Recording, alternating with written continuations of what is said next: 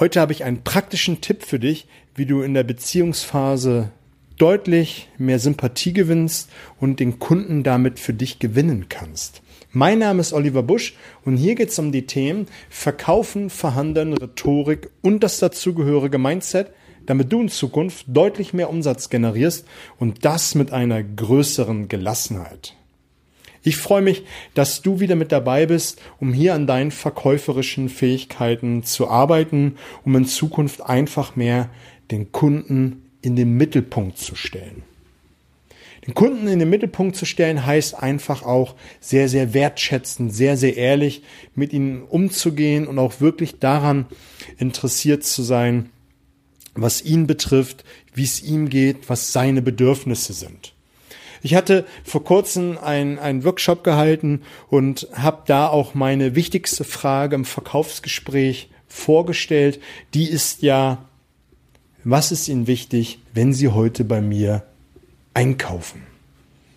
Und wenn man dann wirklich wertschätzend zuhört, aufmerksam ist und an den Gegenüber interessiert ist, wird der Kunde alles sagen, was ich wissen muss, um ihn das Produkt oder die Dienstleistung, die Idee zu verkaufen. Und ich muss mich dann gar nicht mehr groß verstellen und gar nicht mehr groß irgendwelche Techniken anwenden. Und deswegen hat sich so nach und nach der Claim für mich entwickelt, auch mit Hilfe meines Coaches, der Nichtverkäufer. Der Nichtverkäufer heißt einfach ganz ehrlich, authentisch an den Gegenüber interessiert zu sein und so entspannt wie möglich zu sein um alles zu tun, damit der Kunde auch kauft, weil ich interessiert bin, weil ich aufmerksam bin, weil ich empathisch bin. Und das ist auch der äh, Tipp, den ich heute für dich habe.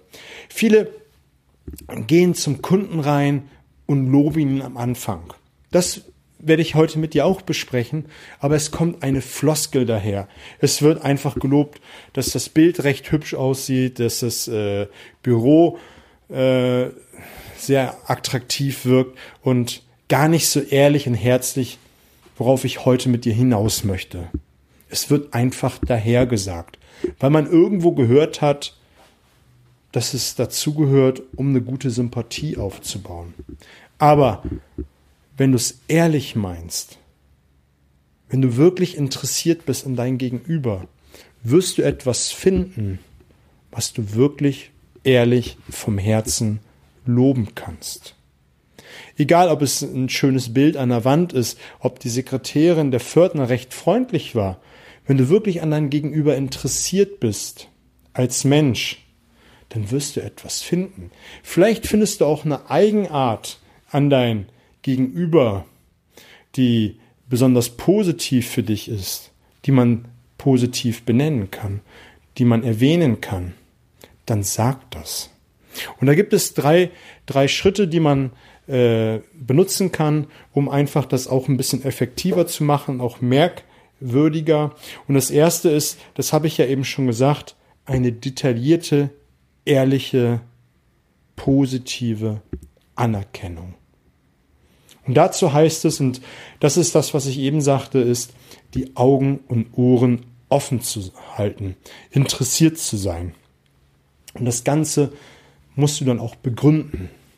Und das machst du mit meinem Zauberwort weil. Top-Verkäufer benutzen das Wörtchen weil siebenmal häufiger als alle anderen.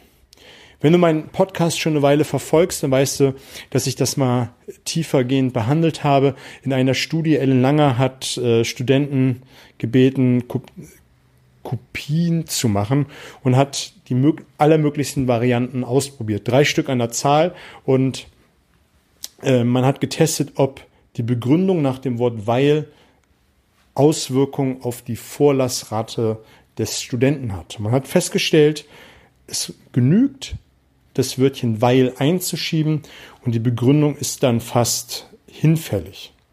Das soll in diesem Fall nicht sein, weil wir wollen ja wertschätzen, ehrlich kommunizieren und kommen dann mit einer detaillierten Begründung hinterher, um das Ganze zu begründen.